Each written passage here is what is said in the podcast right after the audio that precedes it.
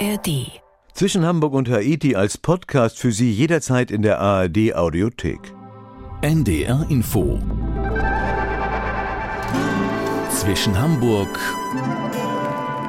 und Haiti. We've been on the run, driving in the sun, looking out for number one. California, here we come, right back where we started from.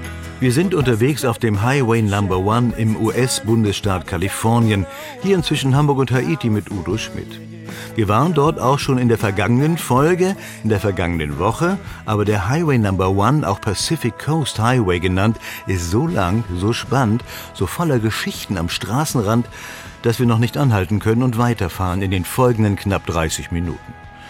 Wir lernen Solvang kennen, einen dänischen Ort am Highway. Wir sind an der Pazifikküste und dann kommen wir auch noch nach Mendocino mit Guido Meyer und Peter Kuttler. Guido, ich habe eben gesagt, wir konnten nicht anhalten, wir können nicht anhalten. Was ist denn deine Erfahrung, dein Tipp? Einfach immer weiterfahren und die Straße, den Highway Number One wirken lassen oder so oft wie möglich anhalten und nach rechts und links schauen? Nee, die Straße wirkt ja nicht per se. Die Straße ist einfach nur asphaltiert und sieht so aus wie eine deutsche Landstraße oder eine deutsche Autobahn. Ähm, man muss halt einen Roadtrip machen und das Besondere bei einem Roadtrip ist halt, es gibt nie ein Ziel, wo man wirklich hin will. Also man will nicht unbedingt von A nach B und bleibt eine Woche in B und fährt zurück nach A, sondern bei einem Roadtrip kann man eben jeden Tag neu und spontan entscheiden, wo man hin möchte, wo man übernachten möchte, wie lange man vor Ort bleiben will. Also Udo, wie heißt der alte Spruch, der Weg ist das Ziel, passt nirgends so wie bei einem Roadtrip. Ja, genau, der Weg ist das Ziel. Und wenn der Weg irgendwie historisch ist, dann hat man ja manchmal das Gefühl, der Asphalt ist eben auch historischer Asphalt. Darauf wollte ich so ein bisschen hinaus. Was steckt denn so grundsätzlich hinter dem Reiz des Highway Number One auch so etwas Legendäres wie bei der Route 66? Die Geschichte kennt man ja, aber gibt's für den Highway Number One auch so eine Geschichte? Da muss ich dir jetzt recht geben, das ist historischer Asphalt. Der ist mittlerweile mehr als 100 Jahre alt und der ist auch von, von Sträflingen verlegt worden. Während dieser Highway Number One gebaut wurde, da wurden zeitweise drei Gefängnisse entlang der Strecke errichtet, wo der Highway eines Tages sein soll. Und die Gefängnisinsassen, die wurden dann nicht gezwungen, denen wurde angeboten, ihr helft uns die Straße zu bauen und bekommt für jeden Kilometer ein Jahr Haftverkürzung sozusagen. Das haben viele auch gemacht. Der Haken war so ein bisschen, dass diese gesamte Pazifikküste ja sehr schroff und steil ist. Deswegen war es mit Asphaltieren nicht getan. Es mussten richtige Felsen weggesprengt werden. Mehr als 30 Tonnen Dynamit wurden da verpulvert, um die Felsen aus dem Weg zu kriegen. Das Ganze hat dann insgesamt 20 Jahre gedauert, ehe der Highway fertig war und wurde auch mit 10 Millionen Dollar fast zehnmal so teuer wie geplant. Aber das ist ja heute eigentlich noch ähnlich. Ja, 10 Millionen Dollar, das ist ein bisschen her, nicht? Hört sich so lächerlich wenig an Geschenkt. in diesen Zeiten, nicht geschenkt, genau. Die kalifornische Küste, ganz Kalifornien, hat ja schon immer Abenteurer und eben auch Einwanderer angezogen. Wir lernen ja gleich die Dänen kennen, die den Ort Solvang gegründet haben.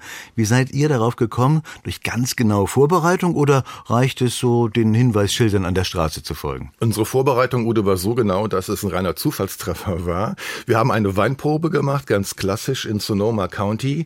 Linkhout Winery nennt sich der Ort und wollten auf dem Weg zurück eine andere Strecke fahren, als wir hingefahren sind. Und da haben wir dann Hinweisschilder gesehen, Solvang, Solvang, wie die Amerikaner es nennen, die Dänen sagen Solvang und dachten, da fahren wir halt mal hin, ohne zu wissen, was uns da erwartet. Und äh, gerade hier die Hörer im Norden werden sich freuen zu hören, dass Solvang als die amerikanische Hauptstadt Dänemarks gilt. Dann lernen wir jetzt mit Guido Meyer, wie dänisch das kalifornische Solvang oder auch Solvang ist.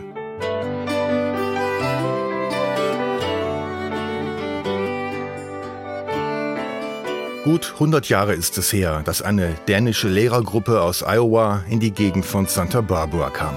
Es muss einer jener für diese Region Kaliforniens typischen Tage gewesen sein, mit blauem Himmel, strahlendem Sonnenschein und angenehmer Wärme.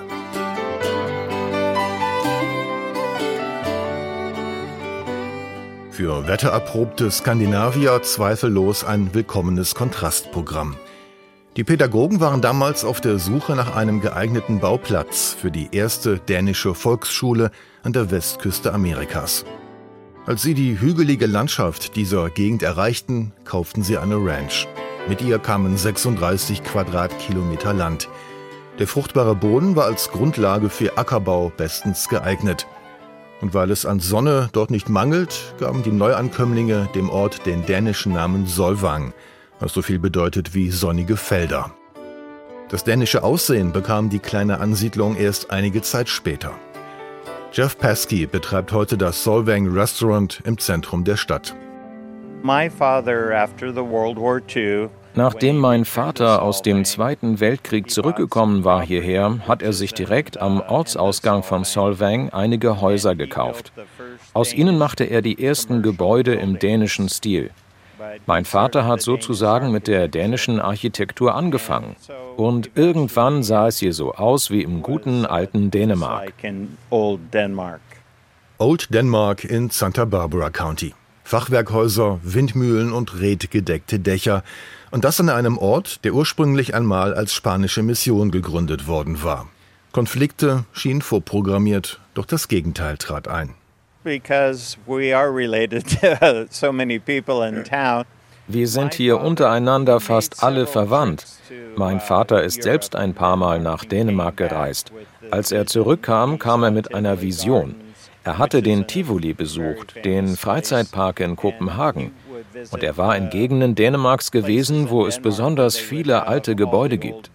Solche hat er dann hier auch gebaut. Als die Einwohner das sahen, fingen sie selbst auch an, ihre Häuser im dänischen Stil zu renovieren.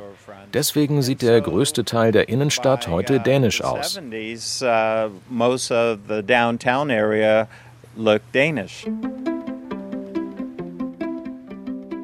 Vor einer der vielen kleinen, typisch dänischen Bäckereien in Solvang dreht Tracy Farhat ihre Runden. Sie ist die Chefin von Visit Tri Valley, California, einem touristischen Zusammenschluss von drei kalifornischen Tälern. Diese Windmühle auf der Alisal Road ist genau so gebaut wie die Mühlen im südlichen Jütland in Dänemark. Wenn der Wind hier im Santa Ines-Tal weht, dann dreht sich das Rad mehrmals am Tag. Die Windmühle ist aber nicht mehr wirklich in Betrieb. Aber man erkennt die großen roten Flügel, die weiße Fassade des Turms und den blauen Himmel Kaliforniens. Gleich hinter uns ist der Rundturm, eine verkleinerte Nachbildung des berühmten Rundturms in Kopenhagen. Verkleinert, weil wir bestimmte Bauvorschriften bezüglich der Höhe einhalten mussten. Deswegen konnte der Turm nur in dieser Größe gebaut werden. Aber er ist eines der Wahrzeichen Solvangs. Ein Beispiel von vielen in den Vereinigten Staaten. Europa ist weit weg, die Amerikaner wollen ein bisschen davon haben, ohne jedoch gleich dorthin reisen zu müssen. Und so wird kurzerhand ein Stück Europa in die USA transportiert. Stückweise, originalgetreu und verkleinert oder manchmal, wie in Solvang, auch flächendeckend. Deswegen gibt es in Danish America einen kuriosen Mix zwischen den Fachwerkfantasien skandinavischer Einwanderer und der Kultur der Ureinwohner. Direkt hinter uns ist die frühere Mission von Santa Ines. Man kann das Gelände und die Kirche besichtigen. Sie wird auch heute noch genutzt. Es gibt hier auch ein Museum über die Zeit, als die Chumash-Indianer hier gelebt haben wie sie hierher gekommen sind, eine Kirche errichtet, das Land bestellt und eine Getreidemühle gebaut haben.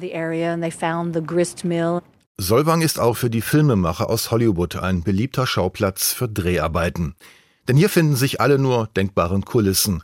Europäische Architektur, spanische Tradition, Spuren indianischer Ureinwohner und nicht zuletzt Wein. Das Thema in dem Oscar-prämierten Streifen Sideways von 2004. Also Vor allen Dingen ist es die Nähe zu Hollywood, die Solvang zu einem guten Drehort macht. Wer von Los Angeles hierher kommt, findet hier alles, was er braucht, um die verschiedenen Landschaften und Kulissen nachzubilden. Sideways ist der bekannteste Film über Solvang. Er hat uns alle berühmt gemacht und so richtig auf der Landkarte markiert. Der Autor beschreibt, wie jemand hier in diese Gegend kommt und sich in die Landschaft, aber auch in ein Mädchen verliebt. Und natürlich handelt der Film auch vom Wein aus dieser Region. Sie können sich den Film anschauen, dann durch diese Gegend fahren und sagen, jetzt bin ich exakt in dieser oder jener Szene.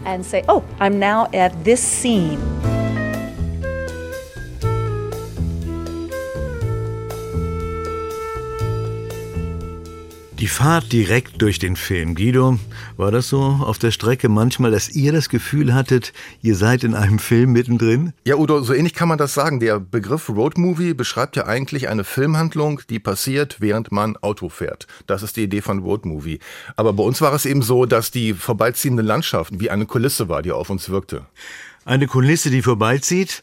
Dann also jetzt Guido weiter im Film, weiter an der Küste. Da führt der Highway Number One schließlich lang. Wie nah an den Pazifik kommt man denn dort? An der Steilküste, die es ja häufig ist? Ja, das ist ganz verschieden. Es gibt schon richtige Strandabschnitte. Da kann man seinen Wohnwagen abstellen und kann da campen und mit dem Kanu im Pazifik fahren oder mit dem Paddleboard oder sonst was. Schwimmen natürlich auch. Aber du hast es gerade angesprochen, an vielen Orten ist die Küste auch richtig schroff und man kommt gar nicht bis ans Wasser ran. Die Felsklippen ragen teilweise hinunter bis in den Ozean. Also generell kann man so sagen, weiter oben ist die Küste eher unfreundlich, weiter unten in Südkalifornien, da kann man auch ins Wasser gehen. Wie war es mit euch, zumindest an der freundlichen Küste? Seid ihr schnell mal ins Wasser gesprungen? Kommt gar nicht in Frage, Udo, ist viel zu kalt. Der Pazifik, der ist immer kalt, auch im Sommer. Deswegen ähm, steigen auch die Surfer da immer nur mit Neoprenanzug auf ihre Bretter und Düsen ab. Hat aber auch sein Gutes. Ich habe so ein bisschen die Erfahrung aus Florida, also die Atlantikküste. Da gibt's gar keine Wellen. Also da kann man nicht surfen, nicht Wellen reiten. Das kann man eben machen am Pazifik. Da gibt's Wellen. Dafür wiederum ist es halt kälter. Wir bleiben also ein bisschen vorsichtig jetzt, Guido. Wir bleiben an der Küste und nicht im Wasser. Wir wandern jetzt. Wer wandert denn da? US-Touristen aus anderen Bundesstaaten vor allem oder sind es wirklich auch die weitgereisten, die Europäer beispielsweise? Ja, bei uns war es eine Gruppe weitgereister, aber das ist eine sehr unbekannte Gegend, wo eigentlich Touristen gar nicht hinkommen und auch gar nicht anhalten. Also die Touren, die da angeboten werden von diesem Ehepaar, die die anbietet, sind für die lokalen Menschen der Region eigentlich gedacht. Das heißt wirklich Menschen, die mal so einen langen Wochenendurlaub machen beispielsweise? Die, die wissen möchten, wo sie eigentlich genau wohnen da, genau, ja. Mit Guido Meyer jetzt an die Küste zum Salt Point State Park. So we're going to cross this road very, very carefully. Margaret Lindgren und ihre Wandergruppe müssen nur schnell den Highway Number One überqueren. Auf der anderen Straßenseite angekommen, sind sie gleich mittendrin im Naturpark. Keine Zäune, kein Eingang. Die Wiese hinunter zur Küste ist der grüne Teppich, der Besucher hineinführt in diese raue Natur an Kaliforniens Küste. We are in California's Salt Point State Park. Wir sind hier in Kaliforniens Salt Point State Park. Das ist einer der ältesten Naturparks in diesem Bundesstaat. Es gibt hier mehr als 30 Kilometer Wanderwege und Campingplätze. Das hier ist das nördliche Ende von Sonoma County. Sonoma County ist neben dem Napa Valley eines der beiden großen Weinanbaugebiete Kaliforniens. Hier jedoch an der Küste erinnert so gar nichts an Weinberge. Die Wiese führt hinunter an die schroffe Küste, steile Abhänge und Felsvorsprünge. Die bunten Blumen auf der Wiese bilden einen farbenfrohen Gegensatz zu den grauen und braunen Abhängen, die ins Meer ragen. The pink die rosa Farbe, die hier überall den Boden bedeckt, kommt von einer bestimmten Blume. Wir nennen sie Butter and Eggs, Butter und Eier. Manche sagen auch Johnny Tuck. Wenn man nämlich genau hinschaut, erinnert die Blüte an Eier in der Pfanne. Die Blütenblätter sind statt rosa manchmal auch gelb und weiß, farblich also genau wie Eigelb und Eiweiß. Und John Tuck? Wer weiß, vielleicht ist das die Person, die dieser Pflanze diesen Namen gegeben hat. In diesem State Park an der Küste Kaliforniens gibt es eines der größten Vorkommen der Butter and Eggs Blüten in ganz Amerika, und zwar in allen farblichen Variationen. Die Wiesen vor der Küste sind mit rosa, gelben und weißen Blüten regelrecht zugewachsen. Der Grund für ihr prächtiges Gedeihen ist die spezielle Lage dieses Küstenabschnitts. Plattentektonik sorgt dafür, dass diese Gegend hier geografisch isoliert ist von der Außenwelt und damit von anderen invasiven Arten, die sich hier ausbreiten und Schaden anrichten könnten. Wir stehen hier auf der pazifischen Platte. Dieser Gebirgszug da hinten trennt die pazifische von der nordamerikanischen Platte. Wo sie sich treffen, reiben sie aneinander. Dabei drücken sie sich gegenseitig hoch und es entsteht ein Gebirgskamm. Er wächst jedes Jahr um drei Millimeter. Die Felsen, auf denen wir hier wandern, lagen einst unter Wasser.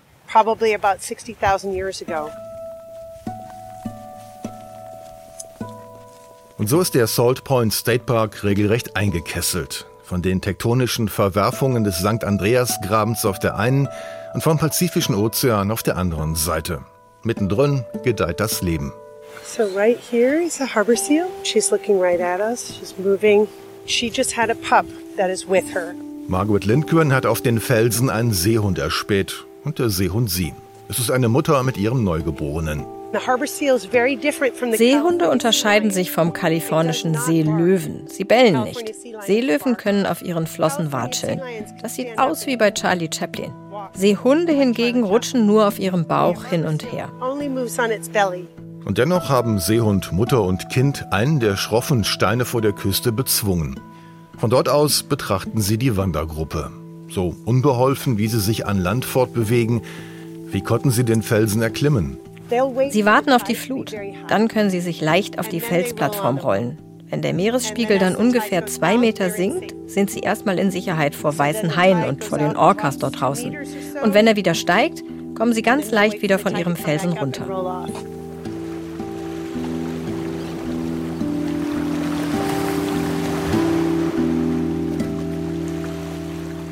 Nicht nur die Tier- und Pflanzenwelt in diesem Küstenabschnitt ist vom Ozean geprägt, auch die Felsen.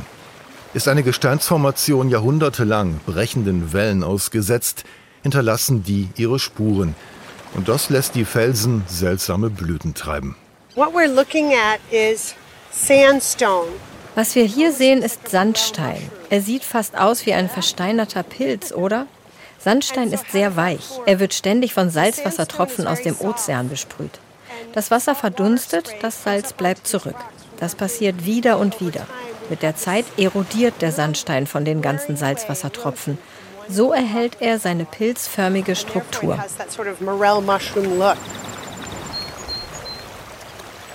Der Salt Point State Park ist ein Naturpark ohne Schranken, gleich neben dem Highway, umringt von Gebirgen und Ozean.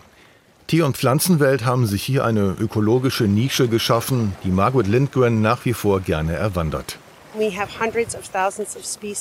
Hunderttausende verschiedene Arten versammeln sich hier, um zu fressen und ihre Jungen aufzuziehen. Sie wandern herunter von Alaska und sie kommen herauf aus Südamerika. Einfach, weil es hier so viel zu fressen gibt. Und sie treffen sich in der Mitte an Kaliforniens Pazifikküste die nur für das ungeübte Auge schroff und lebensfeindlich aussieht. Die schroffe Pazifikküste. Guido, wir springen jetzt ein bisschen. Es geht nach Mendocino. Mendocino, seid ihr alte Schlagerfans? Also ich eigentlich nicht so, wobei das ja ein Evergreen ist. Das ist ja mit Schlager eigentlich schon äh, unterbewertet. Und diese deutsche Version, die wir alle kennen, diese Michael Holm Nummer, ist ja auch nur ein Cover. Die Originalversion, die ist erst recht kein Schlager, die kommt aus dem Englischen und stammt eigentlich vom Sir Douglas Quintett. Ist der Mendocino immer noch ein, ja, ein Anlaufpunkt für Fans der Musik, ob nun im Original oder in Michael Holmes Version? Nee, das ist heute nicht mehr so. In dem Ort leben auch nur ein paar tausend Menschen. Das ist ein sehr kleiner Ort, der ist auch sehr abgelegen. Er ist sogar so abgelegen, dass man dort am besten seinen Leihwagen auch gar nicht volltankt, denn der Sprit kostet da auch wahnsinnig viel, ungefähr dreimal so viel wie sonst, weil der Ort eben so abgelegen ist und auch schwer zu erreichen ist. Es sieht so ein bisschen aus wie, wie ein großes Fischerdorf. Es gibt kleine, gemütliche Häuser. Häuser. Man kann dort nicht viel tun, aber dieses Örtchen ist eben reich an Geschichte. Es geht ja gleich ins abgelegene Mendocino. Wir müssen aber noch einmal kurz erwähnen, dass wir gerade ein bisschen auf dem Highway hin und her springen. Wo sind wir jetzt? Jetzt sind wir wieder, wir springen in der Tat ein bisschen, Udo, ganz im Norden, in der Nähe von San Francisco. Und das ist ungefähr da, wo der Highway Number One eigentlich losgeht, wenn man ihn von Norden nach Süden abfahren möchte. Und nun die Geschichte Mendocinos mit Guido Meyer.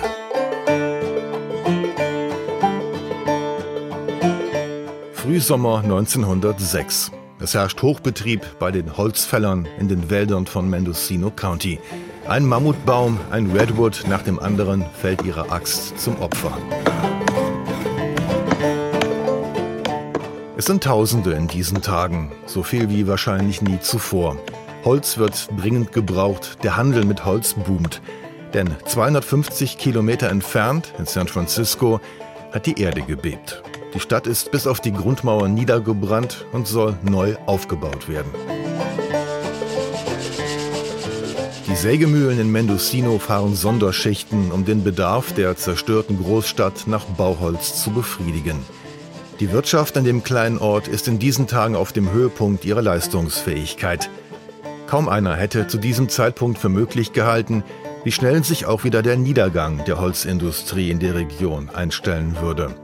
Noch heute zeugt das Ford House in der Main Street in Mendocino vom Boom vergangener Zeiten. Inzwischen dient die prächtige Villa direkt am Meer als Besucherzentrum des Ortes. Pat Bennett kennt die Geschichten von früher. Das ist das Zuhause von Jerome und Martha Ford. Jerome gilt als Begründer von Mendocino und der Holzindustrie hier. Er war damals hierher gekommen, um nachzuschauen, ob es noch etwas Bergungsgut gibt von der Frolic. Das war ein Clipper, der hier vor der Küste gesunken ist. Aber es war nichts mehr da. Die Einheimischen hatten die ganze Fracht schon an sich genommen. Ein Begleiter von Jerome Ford sagte dann, lasst uns doch mal die Mammutbäume anschauen. Und das, so sagt man, war der Beginn der Geschichte. Jerome war ein Holzunternehmer aus Connecticut. Deswegen hatte er gleich erkannt, dass die Holzverarbeitung hier wohl besonders profitabel sein könnte. Und dann war da ja auch noch San Francisco, das jede Menge Holz benötigte, um Häuser zu bauen. So hat die Entwicklung dieses Ortes ihren Anfang genommen. Das Feuer im fast benachbarten San Francisco kam, so makaber es klingen mag, für Jerome wie gerufen. Damit war endgültig der Grundstein seines Geschäftszweiges gelegt. Jerome Ford war ein Familienmensch. Er hatte fünf Kinder und er wollte auch, dass seine Arbeiter hier einen Platz für ihre Familien finden. Deswegen haben viele von ihnen hier gebaut und ihre Angehörigen mitgebracht. Und so entstanden Kirchen, Schulen und noch viel mehr. Immer mehr Menschen folgten und siedelten sich in Mendocino an. Aus dem Ort wurde eine kleine Stadt. Doch die Tage des Booms waren bald gezählt. Immer lauter wurde der Protest gegen den massenhaften Kahlschlag in den Wäldern der Mammutbäume. Jahrhundertealte Zeitzeugen mussten den Bedürfnissen der Zivilisation weichen. Das rief Naturschützer auf den Plan. Die Kritik an der Holzindustrie wuchs. Mit ihr wuchsen auch die Auflagen, denen die Betreiber zu folgen hatten. Schließlich kam es in Mendocino so wie in so vielen anderen kleinen amerikanischen Nestern auch, zum Beispiel denen, die zu Zeiten des Goldrausches ihre Blüte erlebten. Der Boom war vorbei. Arbeit gab es nicht mehr und die Menschen verließen in Scharen die Gegend, als hätten sie nie etwas mit ihr zu tun gehabt. Der Ruhm Mendocinos verging ebenso schnell, wie er begründet wurde.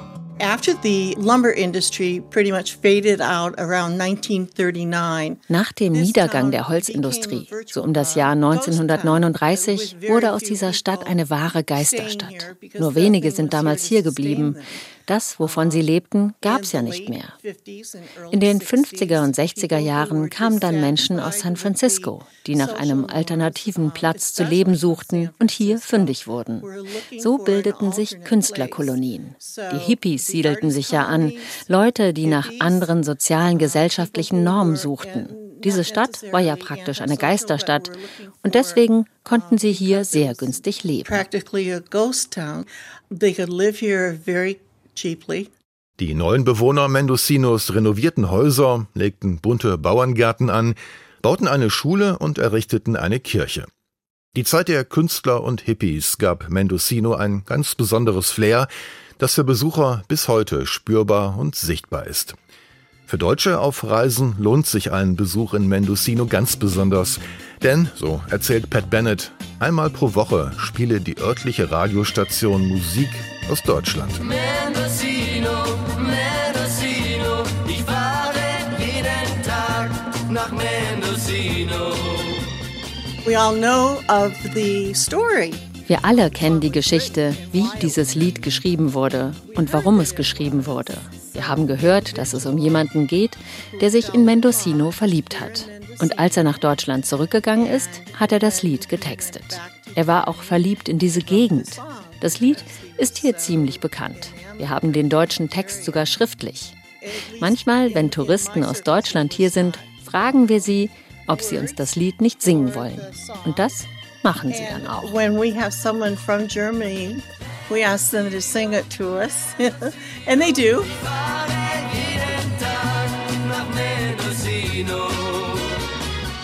Mit Mendocino geht unsere Reise auf dem Highway Number One zu Ende. Wir sind ein bisschen hin und her gesprungen, haben wir eben schon mal erwähnt, Guido. Ja. Wo genau ist die Endstation im Süden? Da kann man so ein bisschen drüber streiten. Man kann sagen, dass der Großraum Los Angeles das Ende vom Lied ist. Also im Süden von LA, da hört die Straße Highway Number One auf. Sie trifft dort auf den sogenannten Interstate 5, also auf eine Autobahn. Und man kann dann sagen, das war's eigentlich. Man könnte aber, Udo, wenn man eh schon mal vor Ort ist und einen Leihwagen hat und des Fahrens noch nicht müde ist, kann man noch so locker 100 Kilometer weiterfahren. Dann kommt man noch bis San Diego. San Diego ist die letzte große US-Metropole, die es an der Westküste gibt. Die ist fast schon in Mexiko. Sie grenzt an Mexiko, ist auf jeden Fall einen Besuch wert und auch wenn San Diego nicht mehr offiziell Teil des Highways Number One ist, auf jeden Fall, wie gesagt, wenn man schon mal da ist, am besten noch mitnehmen. Am besten noch mitnehmen. Mit Peter Kuttler und Guido Meyer waren wir auf dem Highway Number One unterwegs und haben viel, viel kennengelernt. Heute und ja auch schon in der Folge davor, vor einer Woche. Wer des Fahrens noch nicht müde ist, um das nochmal aufzunehmen, könnte also weiter unterwegs sein und vielleicht diese Eindrücke mitnehmen und dann mal eben rüberhüpfen in die USA. Guido, danke euch. Ja, gerne. Und das war auch zwischen Hamburg und Haiti mit Udo Schmidt. Die Sendung wurde produziert von Sabine Korbmann und Georg Tschoske.